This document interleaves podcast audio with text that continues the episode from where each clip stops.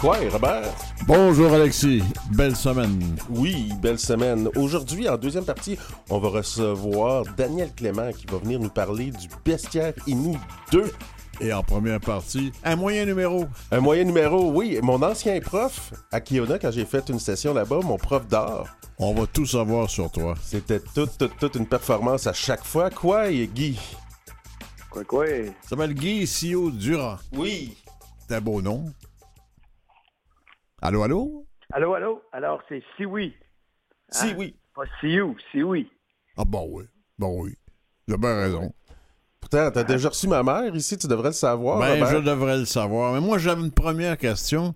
Vous avez, Guy Sioui Durand, vécu combien de vies exactement? Ben, euh, disons que si on adopte la perspective animiste et holiste, la même vie, mais jamais les la même perspective dans le cercle. Hein? Pas mal, ça? Ah, oui, oui. C'est Ça, ça simplifie beaucoup. Donc, Guy, tu t'es déplacé dans le cercle. Oui. Au fil de ta exactement, vie. Parce que euh, c'est une façon de, de sortir de rien que d'une approche linéaire, ne serait-ce que de notre vie ou de comment on s'inscrit dans le monde. D'ailleurs, il y a un mot aujourd'hui, il y a un mot euh, Wandat Yaro, qui veut dire ici, de ce côté-ci. Donc, c'est peut-être là qui est, peut-être notre porte d'entrée ensemble Ça veut aujourd'hui. dire Wendat, vous êtes de, de Wendake originairement. hein? Oui. La Confédération des Wendat, Wendake, près de Québec, euh, euh, et euh, qui est qu'on appelle hein, le, le Nyon Wansio de réserve, avec le Nyon Wansio, avec toute la réserve faunique Nyon Wansio forestier. Puis si on monte jusqu'à la baie georgienne, ben, le Nyon Wansio ancestral, donc tout ce terrain qui est relié, si on peut dire, par la grande route d'eau qu'est le fleuve, euh, ces mouvances des, des- des Premières Nations ici dont on, dont on fait partie. Tu nous parlais euh, non seulement du territoire euh, dans tes cours, euh, Guy, mais je me Oui. rappelle aussi du territoire mental, du territoire artistique qu'il faut reprendre. Absolument. Pour moi, on ne sort pas de la dualité espace-temps, mais lorsqu'on la traduit dans une perspective autochtone comme moi, euh, l'espace, ce sont des territoires, et parmi les territoires, les territoires imaginaires. J'ai souvent insisté là-dessus, cet aspect euh, où, euh, qui vient se greffer à la géopolitique comme tel, et, et j'ai souvent, et probablement tu te souviens, toujours insisté sur euh, l'engagement des artistes, l'engagement des œuvres, un Mhm. point tel que euh, on peut, euh, je donne rien qu'un exemple présent actuellement à, à euh, et dans six autres endroits, c'est la Biennale d'art contemporain autochtone. Ouais. Et le thème de cette année, Land, Land Back, ramener, réapproprier, retourner. Et c'est ça- ça- c'est jumelé aux œuvres des artistes. Euh, donc, cet aspect du territoire, compris comme les on y ajoute les territoires imaginaires, ça nous permet de poser la question euh, de l'importance du rôle euh, des arts et des artistes. Euh, je donne l'exemple comment, à partir d'une analyse de Bomsawin, ça a été la caméra au point pour, par le documentaire, et encore aujourd'hui, on voit cette explosion des, des- des émissions, des documentaires, tout ça. Donc, on a un lien chaque fois entre les territoires réels, géopolitiques, et ce que permet le- dans- dans- de les aborder sur le plan de l'art, c'est d'introduire cette idée des frontières poreuses, de, de ces zones où les, les alliances, comme on en parle autrefois, où les relations, qui est un mot qui a été usurpé par, on sait, euh, toute une longue aventure qui nous mène peut-être à la venue du pape euh, cet été, Mhm. euh, et surtout, euh, quelles sont les, les- les nouvelles euh, complicités euh, et aussi les combats qu'il faut mener. Donc, par l'art, que ce soit, et moi, j'aime bien ce que j'ai fait cette année, et je vais le faire demain parce que c'est l'intercollégial de tous les cégeps du Québec, 70 cégeps qui font une rencontre des arts visuels à chaque année. Et pour la première fois, on invite Kiuna. C'est, c'est- ça existe depuis 10 ans, c'est à c'est la, la seule institution héritière du Collège Manitou des années 70 et qui euh, a continué euh, de manière pas secondaire à ensauvager, si on peut dire, les transmissions, les savoirs, les savoir-faire, les savoir-vivre ensemble. Donc tout ça s'est mis en branle et je pense que toutes les formes d'art, qu'on aille du côté du cinéma de fiction, du documentaire, des arts visuels, des performances euh, et aussi de toutes les autres formes d'oralité, allant des littératures, de la poésie, on connaît l'importance des poètes, euh, des littéraires, mais aussi des scénarios, et même maintenant sur l'art web, il y a une présence autochtone artistique. Il y a une explosion au niveau du cinéma d'origine autochtone ces semaines-ci qui est exceptionnelle. Ben, qui est exceptionnelle dans la mesure où euh, euh, ça fait plus d'une décennie et là, il y a, effectivement des, des, budgets, il y a une génération de cinéastes et il y a aussi une importante place euh, d'avancée des femmes dans tous ces domaines-là. Et ça, ça, ça rejoint, si on peut dire, ce lien important de l'époque de la résilience euh, des aînés, des femmes. Et maintenant, on voit, euh, on voit à la faveur des 40 ans du cinéma québécois la place qu'on fait au, cinéma autochtone. Guy, euh, vous êtes sociologue, rappelons-le, critique d'art, commissaire indépendant. Vous avez commencé à quel moment à vous intéresser vraiment activement à l'art sous toutes ses formes? je, je, commence déjà, mon engagement en sociologie, il faut savoir que quand je fais ma maîtrise en sociologie, il y a un dénommé Jean-Charles Falardeau qu'on considère euh, comme le père de la sociologie urbaine et aussi de, la sociologie de la culture, qui me choisit comme étudiant. C'est pas un hasard parce que Jean-Charles Falardeau, peu savent que son oncle, Joe Sioui, lui passait ses années, c'est son enfant chez son grand-père qui avait une ferme qui arrêtait à la lisière de Wendake, où son oncle Joe Sioui, déjà là, avait initié, ce qui fait que Jean-Charles Falardeau, son premier mémoire de maîtrise, porte sur Wendake dans les années de guerre. Il ne terminera pas, il va devenir une star de la sociologie, mais j'aime à penser que quand il m'a choisi dans les années 70, c'est un peu comme la transmission. Et à partir de là, euh, je vais être lié euh, à une critique de tout ce qui folklorise euh, les, objets, les manières de faire de naître qu'au passé. Et je vais rencontrer des gens qui vont m'amener dans le monde de l'art actuel. Je vais devenir un fondateur euh, de centre d'artistes. Euh, et, ça, et ça, ça va... Euh, excusez. Quand on parle d'inventaire de, pour un centre d'artistes, on ne peut pas s'occuper d'art, être préoccupé d'art ou même faire de l'art sans avoir fait son propre inventaire du passé en art. Guy, vous êtes toujours là? Guy? On va écouter un peu de musique, puis on va retrouver Guy. Il est peut-être en dessous d'une œuvre qui est tombée, quelque chose.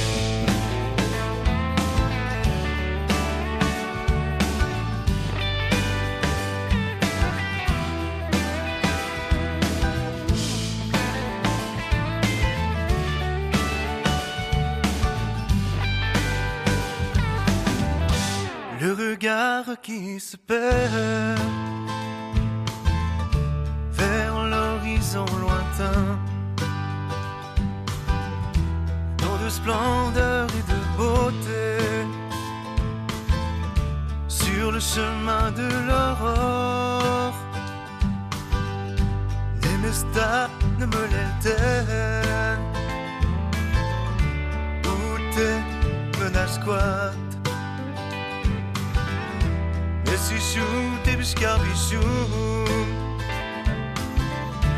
Esta meluaster Sarasis kawasiuyan Kaponteyan menasqua Dépêche-toi, blessisse et ne que me tard C'est soit pour soi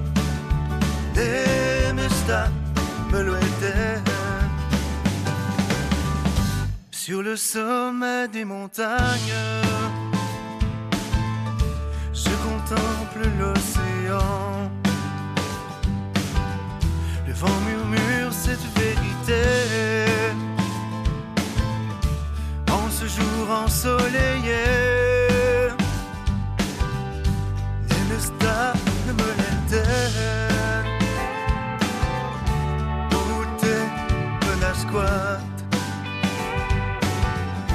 Plesichu, Tibiscabichu Nesta Meloaster Sasiskawasyuyan Kapanteyan Menasquat Dépêche-moi, Plesichat Et le que me T'es un soir Nemesta Beluete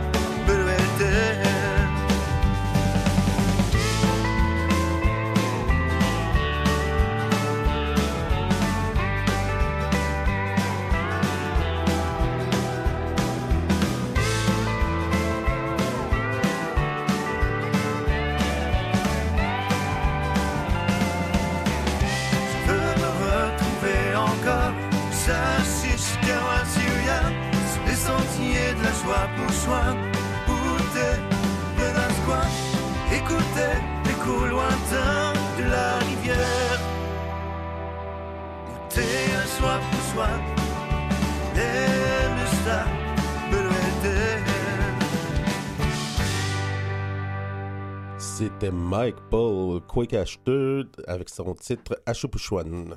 Guy est revenu. Oui. Et c'est parti où? Ben, j'étais parti justement, euh, probablement dans l'expédition de canot sur la Chouchouane, dans les rapides, qui était intéressant parce que toutes nos routes d'eau, hein, qui, qui, ont, euh, qui marquent l'Amérique, c'est aussi maintenant un combat pour l'environnement, l'écologie. Et encore là, les artistes sont, sont toujours euh, sollicités au poste de commande. Et pour reprendre ce que je disais tout à l'heure, ben, on sait qu'il y a un avant puis un après Kanastake au cas. Ça change. euh, Le 21e siècle commence là. C'est-à-dire celui de- des distances culturelles, mais aussi tout un mouvement qui va faire que maintenant, c'est plus jamais sur nous sans nous. Et ça, pour moi, ça va avoir été ponctué euh, d'écriture, de fréquenter les artistes et devenir un commissaire d'événements d'art euh, euh, un peu à travers les réseaux des centres d'artistes au Québec, les événements, les symposiums, et donc toutes ces tribunes-là où j'aime bien dire ce qui est important, c'est penser en action, mais aussi c'était euh, introduire ce qui est maintenant un mouvement culturel très fort pour les prochaines décennies de décolonisation. Oui. Donc, tous les jalons Le vont se faire, vont se placer. Et, et- et- et- et c'est certain qu'à chaque fois, la présence des artistes, la présence des œuvres d'art, la présence de poèmes, de sculptures, de documentaires, euh, de performances, et, ça, c'est majeur dans la mesure où ça va préparer une génération. Et c'est là qu'arrive Kiuna, puis je rencontre Alexis qui est dans ma classe. Et euh, cette euh, jonction qu'il va refaire avec l'importance de sa mère, par exemple, comme artiste, qui était au Collège Manitou. Euh, la même chose, comment euh, il participe d'être dans une institution qui va maintenant, et le fait que euh, la rumeur est plus importante, si on peut dire, que la grosseur de l'institution. Guy, Guy, je voudrais, Guy, je voudrais régler tout de suite une chose avant qu'on poursuive. Alexis Wawandolowat, comme élève, c'était quoi? Alexis, c'était un mélange de, de- Je pense que c'est un rebelle. Ah un bon? Quelle que, euh, surprise! Roman Washish euh, va créer sa, sa collection de design Awa Rebelle. Rebelle dans le sens de euh, ce monde tel qu'il est ne, lui, ne le satisfait pas. Et à partir du moment, c'est quelqu'un qui euh, déjà était en mode de, passer à l'action. Ouais, Il avait déjà commencé. J'étais mais, à Kiona pour me reposer, Guy. en plus. Ouais, mais finalement, euh, euh, c'était plutôt pour euh, ne pas déposer les armes, mais plutôt les affûter. Oui. Toi, maintenant, tu es avocat, mais en même temps, tu déjà, tu étais passionné de musique. Je le suis toujours. C'était aussi, euh, aussi cette idée que je me souviens, ce sens de la communauté. Euh, par exemple, la vie étudiante dans Kiuna et aussi de placer les éléments qu'on partage avec les autres. Donc ça, pour moi, c'était comme... euh, et non pas au sens de rebelle euh, contre, mais d'indompté, d'insoumis, mais qui va mener à l'action. Il n'a pas Ça, changé. dans cet esprit, euh, je pense qu'il il était, il allait se reposer, mais en même temps, c'était pas de tout repos à Kiuna. Je me rappelle l'épisode à Lac Simon, on avait des étudiants dans la classe, qu'est-ce qui vivaient ça, puis toi, tu sais, on était aussi dans le réel. Et, mais quel endroit incroyable ces lieux de réflexion, d'apprentissage et de transmission. Je pense que c'est plus que jamais nécessaire qu'on se donne euh, des, je dirais pas nos institutions comme telles, mais des espaces institutionnels dans, les réseaux d'universités, les réseaux de chaires de recherche, les réseaux des médias. Oui. Est-ce que, est que ah. tu, tu, tu, serais d'accord avec moi quand je pourrais affirmer que ton rôle de professeur à Kiona est un de ceux-là, qui, dans tous tes rôles que tu as en ce moment, c'est un de ceux-là qui te tient le plus à cœur? Tu nous donnais tout le temps une performance extraordinaire à chaque cours. Puis en même temps, tu nous sensibilisais justement sur l'importance du territoire, sur les aspects euh, culturels comme euh, les, les, dessins péroglyphes ou euh, tous nos costumes aussi qui étaient d'une très grande importance pour toi.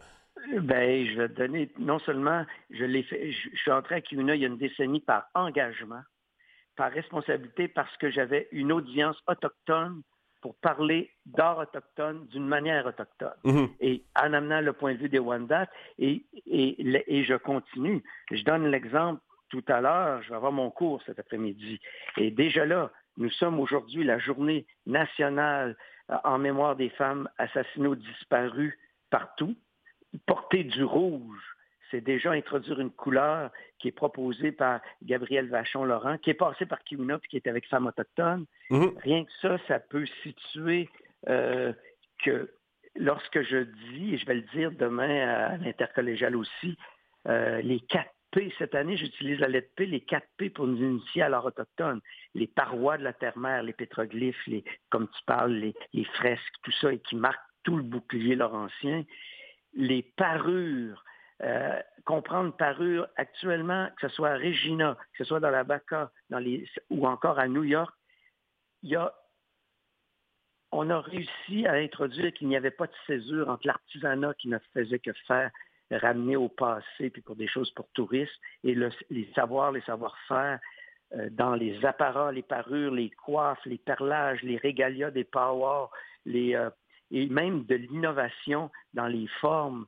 Euh, le, et le troisième P, toutes les formes de prise de parole qui vont, on a toujours dit des peuples sans, sans écriture, sans histoire, mais à partir du moment où on part avec les rythmes, les sons, on rejoint ce que l'UNESCO vient de décréter à la décennie des langues autochtones. Et ça, ça veut dire l'exposition au musée du Quai Branly, Wampum, les perles de la diplomatie, la présence de des cris des Yuichi avec Nin à Paris présentement, mais partout, cette effervescence, même sur des applications des langues autochtones, ça atteint tous les scénarios, toutes les pièces de théâtre, toutes les performances, toutes les formes d'œuvres d'art. Dans nos mots, dire le monde, c'est déjà changer le monde, c'est déjà décolonisé. Donc, ça, c'est important parce que... On a eu une performance et finalement, pas de, une autre leçon, hein?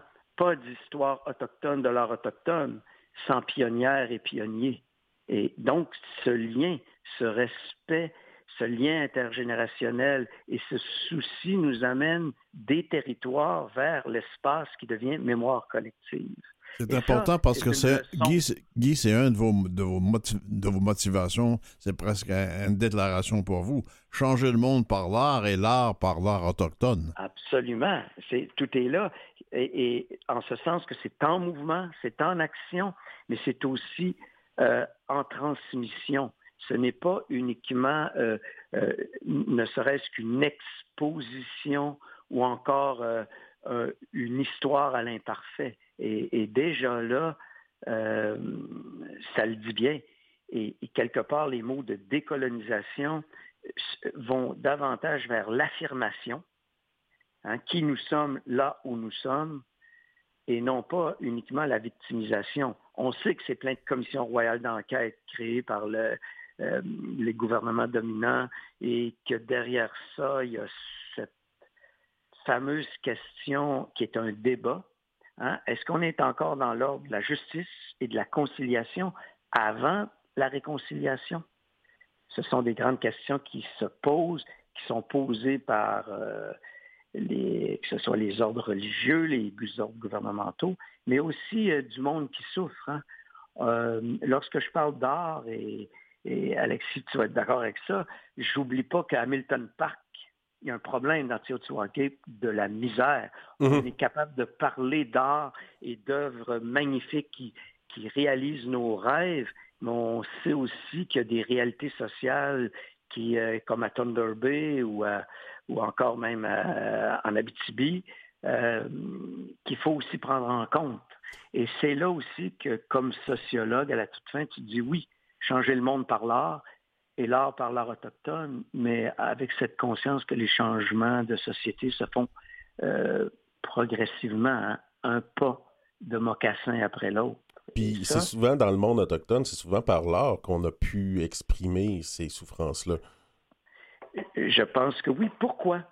Parce que si on, on- on se souvient du temps des routes d'eau, des, des- des ambassades, des protocoles et des distances qui obéissaient pas aux, aux technologies de vitesse d'aujourd'hui, ben nos diplomates étaient aussi nos grands parleurs, étaient aussi nos artistes.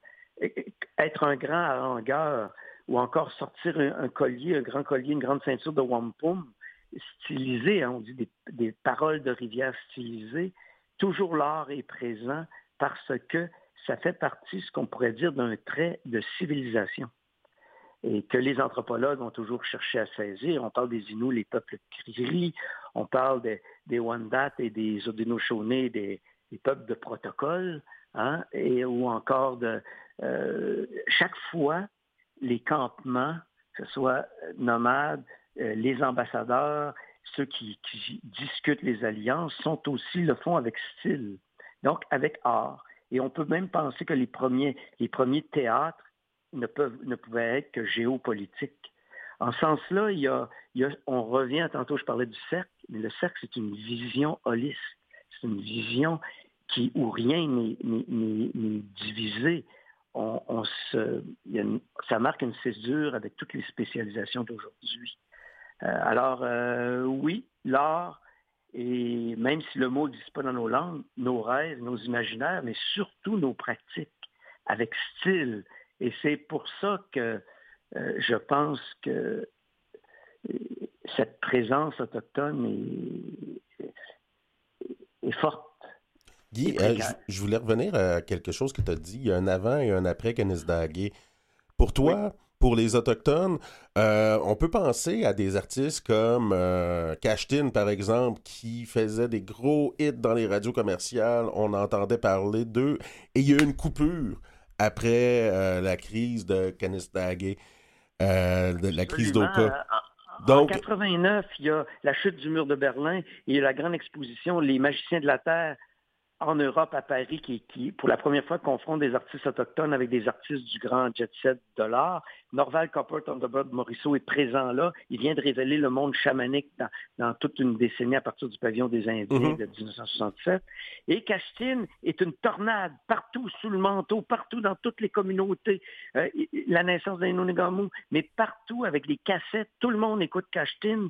Et il y a comme quelque chose qui est qui euh, la langue, les rites, les sons, les rassemblements, et arrive Kanastake au cas où c'est euh, euh, ou alors que faut savoir qu'il y a une analyste Bomsawin qui est derrière les barricades, qui invente le documentaire politique social sur place. Il y a des artistes comme Donna Williams, Joe David, ils sont dans la pinède. Ils sont, il y en a certains qui sont même membres de la Société des guerriers. Et là arrive un choc où euh, les armes, hein, la police, la Sûreté du Québec, après ça l'armée canadienne, deviennent médiatisés tout ce conflit-là, et ça va reléguer ce qu'on pourrait dire les guerriers, ceux que j'ai souvent appelés les chasseurs chamans guerriers par l'art, euh, à partir de Domingo Chineros, qui propose déjà à l'époque un art écologique, un art environnemental. Il va aller créer d'ailleurs les territoires culturels dans Haute-Matawini. Tout ça s'est tassé un peu et ça, ça ébranle. Mais il faut comprendre qu'on a là un fait euh, d'américité, pour reprendre le mot de Georges Silu, plutôt que de dire Amérique, euh, qui est un mot qui est venu colonisés. Euh, on a là un choc, un autre choc de civilisation, mais qui va nouer encore art et politique. Mais avec ces conséquences-là, absolument. Mais ça n'empêche pas, comment je te dirais, euh, sous le manteau, de manière organique et dans toutes les scènes qui vont, qui vont se structurer, euh, la tornade Cachetine fait partie de ça. Mais pour toi, est-ce que c'était fondateur euh, ben, point de vue personnel? Euh, pour moi, le sociologue, il regarde surtout, des époques. comme je te parle, les magiciens, sur les scènes internationales, sur les scènes locales et sur les scènes de, de communauté ou terre de réserve, tout se passe en même temps. les énergies s'activent. Donc, c'est c'est pas fondateur parce qu'il faut remonter au pavillon des Indiens du Canada autonome il y a plus de 55 ans. Il faut remonter, on a toujours des éléments, mais c'est un point tournant. Il y a un avant, il y a un après euh, de société et aussi de compréhension comment, euh, ne serait-ce que Kamestake, 270 ans de résistance, le documentaire qui va, ça va prendre des années avant qu'on le monte de, de l'année sur Bomsawin, euh, Guy, je, pas fondateur, mais c'est transformateur, par exemple. Guy, je constate dans votre approche de l'art que pour vous, il n'y a vraiment pas de cloison entre les différents arts ou genres d'art, et même entre l'art des Premières Nations et l'art international, finalement. Il y a un lien entre tout ça. Il y a un lien dans la mesure euh, où, euh, qu'on le dise en, langue iroquoienne, Hongwe Hongwe, hein, les vrais humains, les humains, qu'on dise Innu, Inuit, Eyuichi, qu'on dise euh, qu'on dise euh, euh Anishinaabe. C'est toujours nous, les humains. Le nous, le cercle, euh, davantage que les, fragmentations que ce soit du côté des anthropologies. on voit revenir aujourd'hui les, tous les débats, les combats autour des, questions de race, ou encore des divisions nationalistes, ou encore des distinctions il y a quelque chose de qui, s'appelle, hein, lorsqu'il y a une alliance, hein, on va tous manger dans le même plat. Euh, on va tous euh, euh, faire makoucham, on va tous faire un potlatch. donc, et en plus, nous sommes les peuples du maïs, les trois Amériques. Les trois Amériques. ces liens axe nord-sud et est-ouest, à mon avis, marquent que rien n'est divisé, euh, sinon que ce sont des vues de l'esprit. Guy, euh, c'est vraiment un plaisir de te recevoir à, notre émission. Est-ce qu'il y a un projet euh, bientôt pour toi d'exposition, quelque chose qui s'en vient? Demain, demain, je suis assez fier que euh, à partir de demain, pendant toute la fin de semaine, il va y avoir l'intercollégial, l'exposition de Kiuna à l'honneur, où Jacques Newachish va être présent, où l'excellence d'Irma Wachish va être là, et que les étudiants ont créé, et je vais faire une présentation un peu comme un commissaire informel. Et déjà là, c'est quelque chose qui touche le monde de la transmission. Et je suis en train de rêver j'ai rêvé un projet pour euh, euh, avec nos amis à Benaki euh, on, revient. On, va revenir avec Salut, Tiawek.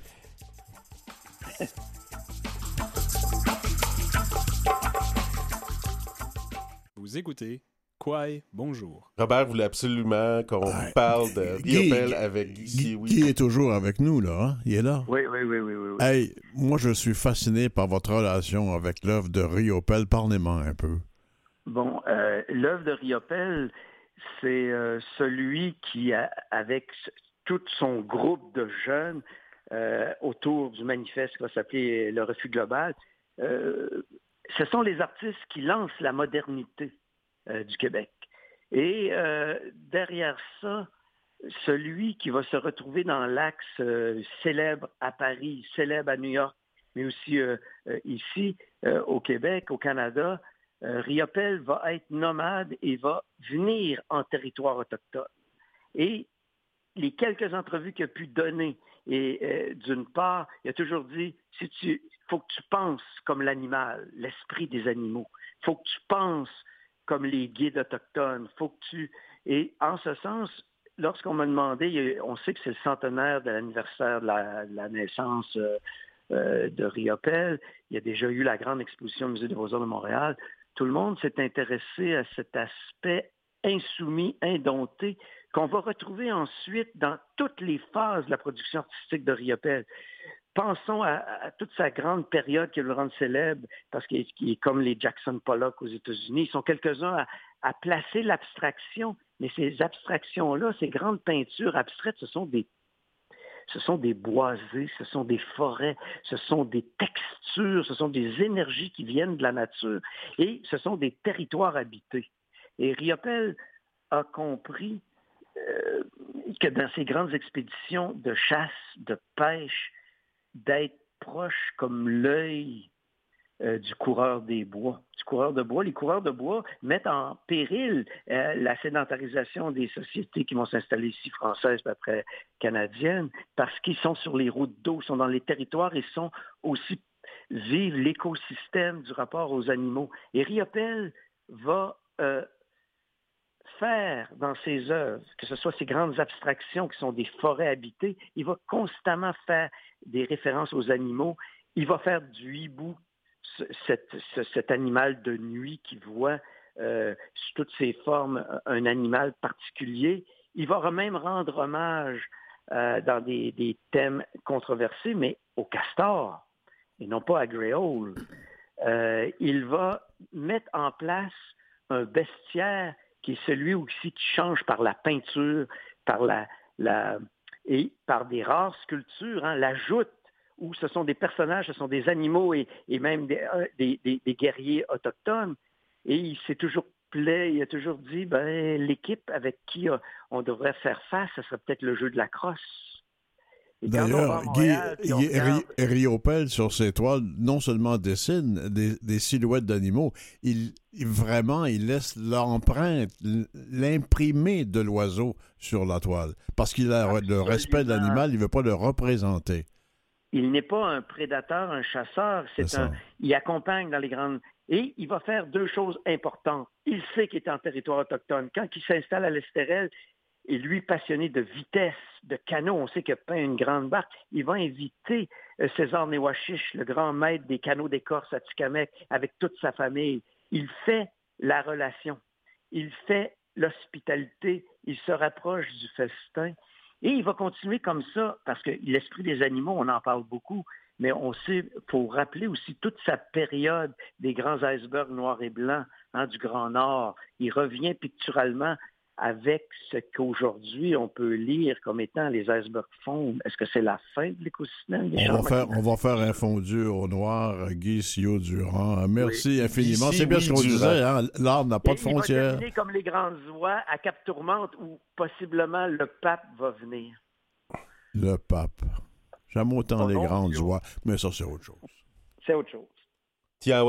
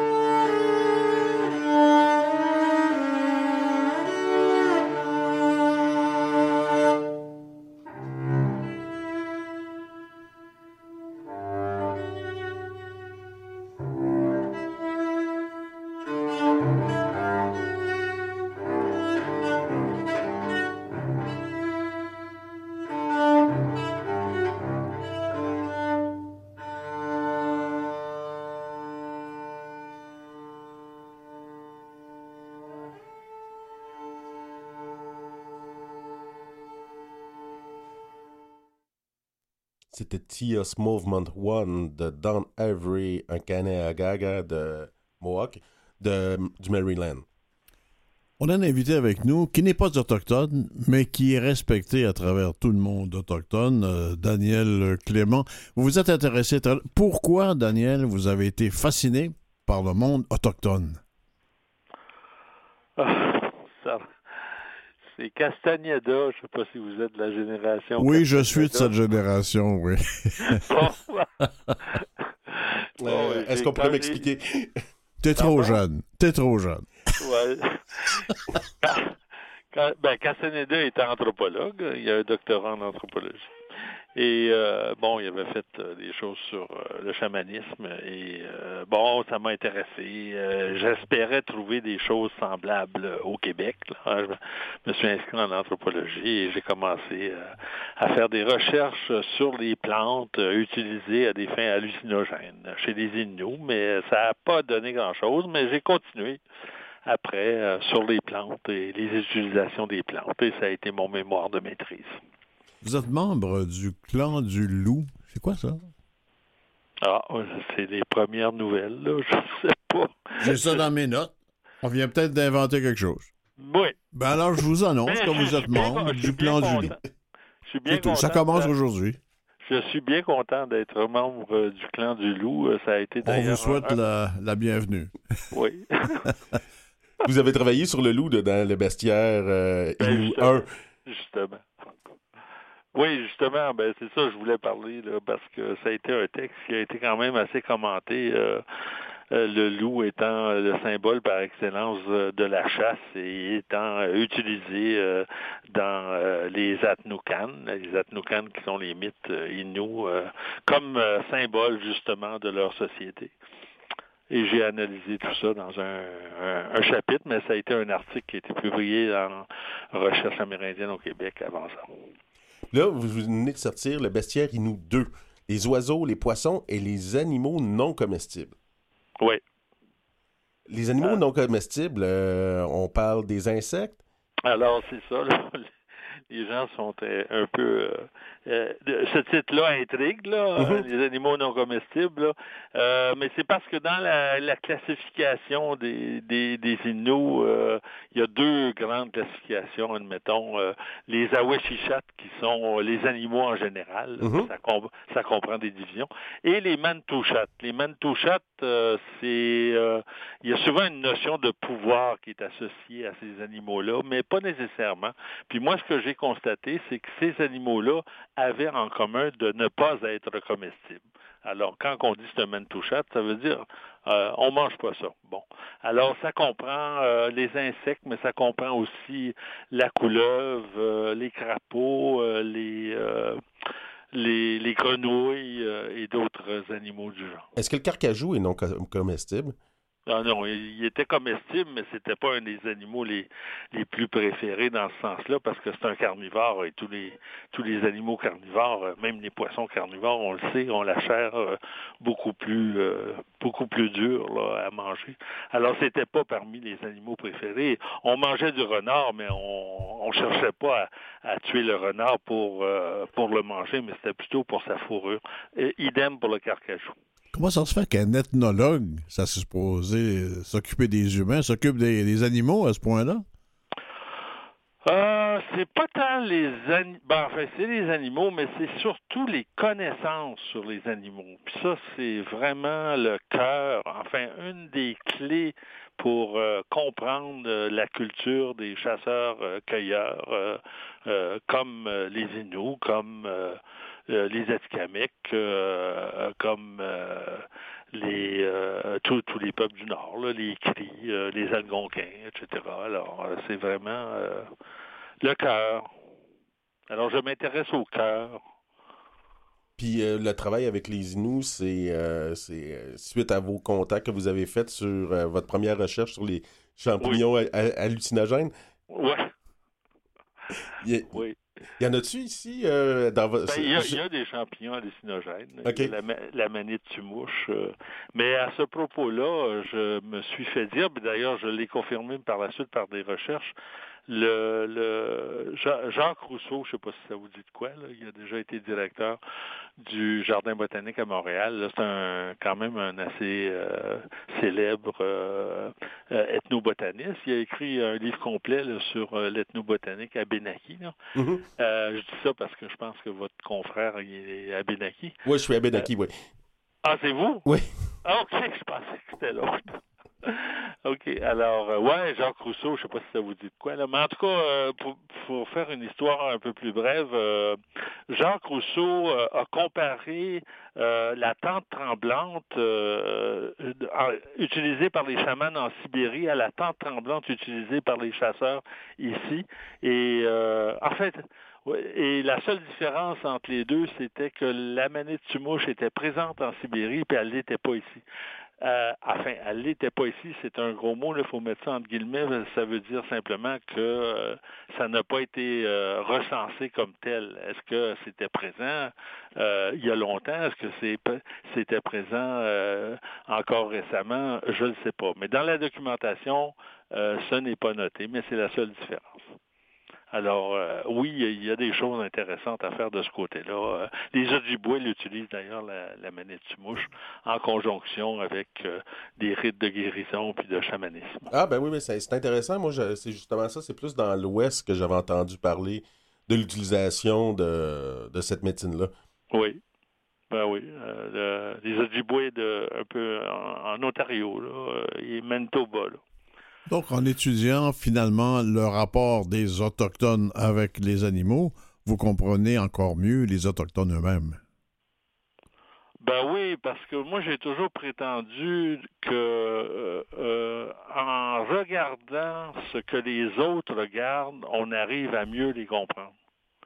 Et les, les autochtones que j'ai étudiés, les Inuits étant des chasseurs-cueilleurs, mais surtout chasseurs, parce que c'est vraiment euh, euh, 75% 80 là, de, enfin dans la société traditionnelle, c'est les animaux euh, qui viennent en premier. Alors en examinant ça à la lumière, avec les yeux euh, des Inuits, j'ai réussi euh, Enfin, moi, j'ai réussi à comprendre. J'ai essayé de partager ce savoir-là dans ces, deux livres-là et d'autres livres sur les Autochtones. Est-ce qu'on peut s'attendre à- au bestiaire des animaux mythiques? Euh, non, parce que je le, je, traite, euh, je traite ces animaux-là à travers euh, les différents chapitres, là, parce que les, le bestiaire inou, c'est pas juste des connaissances zoologiques, là, mais c'est beaucoup euh, les connaissances telles qu'elles sont serties dans les mythes. Alors, dans les mythes, on parle beaucoup de, de de, de bêtes, euh, enfin mythologiques, euh, comme euh, Kachichuask euh, et d'autres. Là. Et non, c'est déjà traité. Des recherches comme les vôtres, M. Clément, ça implique qu'on voit beaucoup de détails, qu'on est perdu, parfois pas perdu, mais enfin, on est très intime dans sa recherche. Quels sont les, les- les beaux moments que vous avez vécus comme ethnologue? C'est quand je découvrais quelque chose. Euh, mais ça vient, ça vient des Autochtones eux-mêmes. hein. Les, les, les, les aînés avec qui j'ai travaillé, là, de nombreuses fois m'ont dit euh, Ah, bon, là, j'ai entendu euh, euh, parler de. bon, par exemple, un Inou m'a dit qu'il y avait, quand il était jeune, éc- écouté la légende sur la loutre et le loup qui se marient ensemble et qui vont à la chasse au caribou. Et le loup doit courir beaucoup après le caribou pour le tuer, mais la loutre, elle, elle n'a qu'à passer de son orifice à son, à son orifice buccal. Alors, elle, passe complètement à travers le caribou et c'est comme ça qu'elle les abat. Alors, ce chasseur me dit, quand j'ai tué mon premier caribou à 12 ans, je, l'ai dépecé, puis là, j'ai cherché par où la loutre était passée. Il dit, je l'ai trouvé aussi par où la loutre est passée. Ça, c'est parce qu'il y a une partie dans le caribou qui s'appelle Quash Quash Kutipeo qui euh, renvoie à la horte dorsale. Et la horte dorsale, quand c'est sectionné, présente euh, des deux petits points, une série de deux petits points parallèles qui rappellent la piste de la loutre. Hum. Alors, pour répondre à votre question bien vite, euh, je, quand moi je découvrais des choses comme ça par moi-même, puis après, j'allais vérifier avec les aînés, oui, oui, ça a du bon sens, ce que tu dis, etc. Ça, ça, ça me faisait, j'étais vraiment en extase. Est-ce que vous avez pu faire euh, de, de telles euh, découvertes ou de telles observations avec le mythe du carcajou qui discute avec son derrière? Euh, euh, non, je pourrais pas vous. Il y en a tellement. hein. Tu viens d'en Oui, lancer un autre, là. le mythe, oui. Ah ben, oui. Est-ce Non, qu'il y a eu- je- est-ce que- à travers ça, est-ce qu'il y a eu des déceptions? Euh, oui, euh, les anthropologues. les, les anthropologues qui, euh, en général, n'ont jamais compris ma démarche. Pourquoi? Qu'est-ce qui leur a pris encore? Ah, ben, parce que euh, les anthropologues euh, sont quand même enfermés un peu dans des cercles universitaires, un petit peu euh, loin de la réalité. Le plus beau compliment qu'on me dit, c'est des Neiges Malin avec qui je travaillais à Equanchit. Elle me dit, elle me dit, elle dit, si, elle dit, si pas la peau de cette couleur-là, là, j'ai vraiment l'impression de parler avec un, un autochtone. Est-ce que vous avez appris un peu l'inou? Ni Bokutan, ni Inuaimun, Chibukutan, là? Oh, quand même. Oh, palais! C'est mieux que le mien. Ben écoute, on vous remercie infiniment, Guy. Euh, c'est Daniel. là, C'est Daniel, là. Euh, ah, Daniel Clément. Le, le- le nouveau membre du nouveau clan du loup, là. Ben oui, merci beaucoup. C'est, c'est quelle nation qui m'a adopté comme ça? La nôtre, la nôtre. Cette- émission-là Ouais, bon, s'appelle le clan du loup, c'est tout. Merci, merci infiniment, Daniel. Tinas, mais... Ben, Tinas Merci Capitaine. beaucoup, Yamé. Au revoir.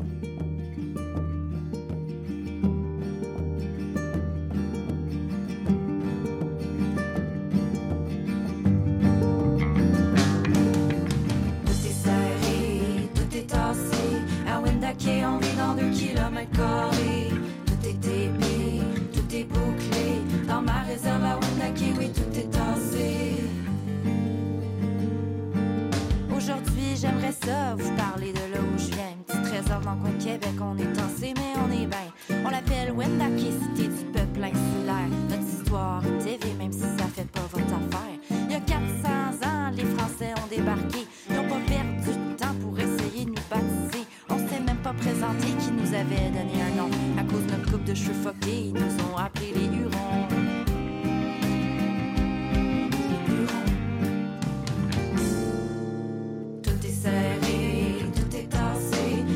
On vit dans deux kilomètres carrés. Tout est épais, tout est bouclé. Dans ma réserve à Wendake, oui, tout est tassé. À l'époque, on régnait dans la région des Grands Lacs. On faisait notre commerce de Québec aux Adirondacks. On était sur le fleuve avant que les colons arrivent. On peuplait toutes les îles, on habitait toutes les rives. Un beau jour, il y a des jésuites qui sont dit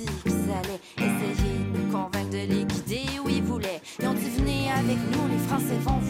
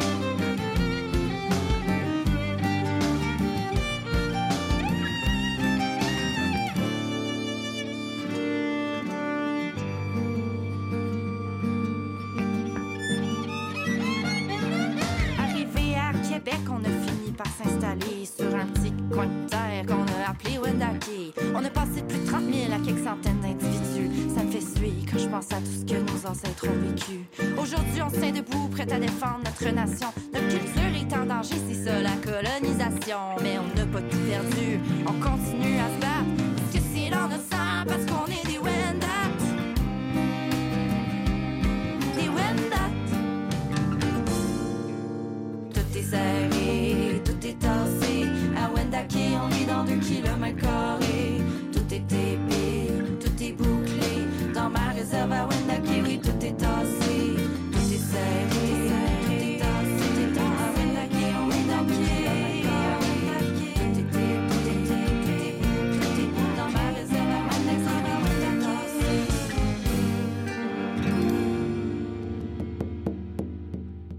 Entendions le Wendat Trap euh, par San- Sandrine Massé, qui est de Wendat de Wendake. Alexis, il y a pas mal de bonnes nouvelles cette semaine, parmi les mauvaises nouvelles habituelles. Ben, il en faut bien, une fois de Ben, temps en temps. hein. Heureusement. Faut garder espoir. C'est le Conseil Inou de Manio Tenam qui, euh, et l'Université Laval qui ont signé une entente de 5 ans qui vise à améliorer l'accès à l'éducation postsecondaire pour les Inuits. Belle nouvelle, ça. Oui, c'est intéressant. En plus, on parle dans cette nouvelle-là de, de cours passerelles au Centre régional d'éducation des adultes dans la communauté. Donc, on va pouvoir avoir sur place des cours qui vont nous amener vers la formation universitaire, qui vont nous préparer. Euh, c'est souvent qu'est-ce que des, jeunes qui, ou des moins jeunes qui, qui passaient de leur communauté vers l'université disaient que c'était un gros choc culturel, puis social aussi, ben oui. d'avoir à, à s'adapter. Donc, je pense que c'est des mesures qui sont quand même euh, très intéressantes, puis qu'on espère qu'ils vont se reproduire ailleurs.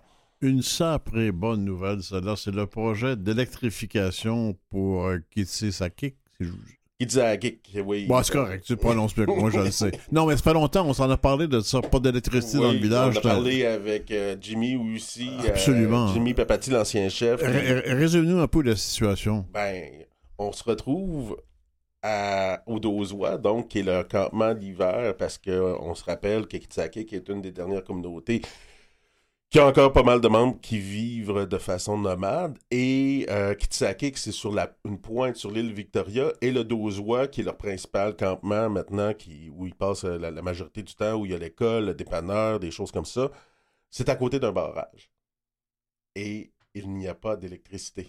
Y- Et ça fait longtemps, longtemps, je- j'en parlais avec euh, Rita Dionne Marcelet, qui était une ancienne ministre euh, de l'énergie, de- des ressources naturelles au Parti québécois. Et elle me disait qu'elle avait déjà donné l'obligation, elle avait déjà instruit le président d'Hydro-Québec déconnecté. Et on se retrouve euh, 20 ans plus tard à parler encore de cette nouvelle-là. C'est toujours pas fait. Mais là, ils ont décidé du 25 millions que ça prenait pour faire ce qu'il fallait pour être connecté. Tant mieux, on est ravis de ça. Oui, oui, oui, parce qu'ils sont aux génératrices. Là. Et c'est de l'essence, ça, qu'on met là-dedans? Ben oui. Ouais, semblablement. Les communautés Inuits de Mastoyage, Assipit, Pessamit veulent être impliquées dans les trois nouveaux projets éoliens de la Seigneurie de Beaupré, situés sur leur territoire, évidemment. Oui, mais qui est aussi ce territoire-là revendiqué par les Wendat. Donc, on se retrouve dans des questions de chevauchement territorial. Euh, ça, ça peut être assez compliqué des fois pour euh, certaines entités de s'y retrouver là-dedans. Donc, euh, il est temps qu'aujourd'hui, on aille euh, notre part du gâteau dans les développements des ressources naturelles. C'est bien Et- la moindre des choses. C'est On la- peut s'en profiter un peu. Absolument, mais voici une nouvelle qui va rendre euh, certains pêcheurs blancs pas de bonne humeur et les Autochtones davantage. Avec l'approbation du ministère Pêche et Océan Canada, la Première Nation de Pictou Landing a entamé mardi sa saison de pêche au homard visant à assumer une subsistance convenable. Ça, c'est la grande controverse de la région entre les pêcheurs commerciaux, les Autochtones et tout le monde. Ça va encore brasser dans le coin. ça va encore brasser dans le coin, mais on se rappellera d'une nouvelle il y a quelques mois, peut-être un an, où euh, un holding financier, Mi'kmaq, a racheté la principale compagnie qui traite le homard et les produits de la mer dans, dans- cette région-là. Donc, d'une manière ou d'une autre, il, il risque... Il, il fallait s'y attendre. Oui, il risque d'y avoir bien des, bien des pêcheurs non autochtones qui vont travailler pour les autochtones. Il y a un groupe euh, de membres de la Première Nation de Wikwi Mekong, tu vas le prononcer mieux que moi, c'est sûr. oui, Mekong, ouais, mais Ok. c'est à peu près ça. Sur l'île Manitoulet, a lancé une nouvelle émission de balado-diffusion pour aider à préserver la langue. Ça, c'est formidable. L'Anishinaabe Donc, euh, Je te laisse prononcer. oui, c'est important, les nouvelles technologies, de pouvoir s'entendre puis tout ça. Il faudrait bien qu'on fasse un jour euh, Quoi bonjour en Inou, qu'on invite. euh, Je vais y arriver. fasse. Je vais y arriver. Prochaine saison, je vais me donner un vocabulaire. Tu me pogneras pas les culottes à terre. Il y a longtemps qu'on s'attendait au retour, on voulait ce retour du grand rassemblement des Premières Nations et sous la présidence d'honneur de Mme euh, Mélanie Paul Dacroix Nature, la campagne de financement relative au GRPN s'est amorcée au début du mois d'avril avec pour objectif d'atteindre 75 000 En fait, c'est le retour en force du grand rassemblement des Premières Nations. Oui, euh, avec la pandémie et tout ça, on a eu à, mettre un- une pause là-dessus. Il est important de pouvoir se voir, se rencontrer. Euh, ces grands rassemblements-là sont utiles euh, d'un point de vue euh, intercommunautaire où il y a beaucoup, beaucoup, beaucoup de rencontres qui, qui- se font là. Donc, on, on souhaite le plus grand succès à Madame Paul. On a beaucoup parlé du pape et de toutes les exactions du clergé. Ben, on va aller de l'autre côté parce que le clergé euh, anglophone, protestant, etc., a aussi eu ses problèmes. Et là, l'archevêque de Canterbury affirme qu'il veillera à ce que tous les dossiers détenus par l'Église anglicane d'Angleterre relatifs aux pensionnats autochtones soient rendus publics. Oui, il faut dire aussi que l'Église anglicane a bougé plus vite que l'Église catholique dans bien des domaines, puis dans sa reconnaissance, en voulant se donner un, un processus de réconciliation. Donc, euh, c'est pas étonnant. On finit là-dessus. L'émission, Alexis Wawanaloat, Robert Blondin, c'est Maurice Bolduc à la régie, Claire Guérin à la recherche. Bonne semaine, à la semaine prochaine. À la semaine prochaine.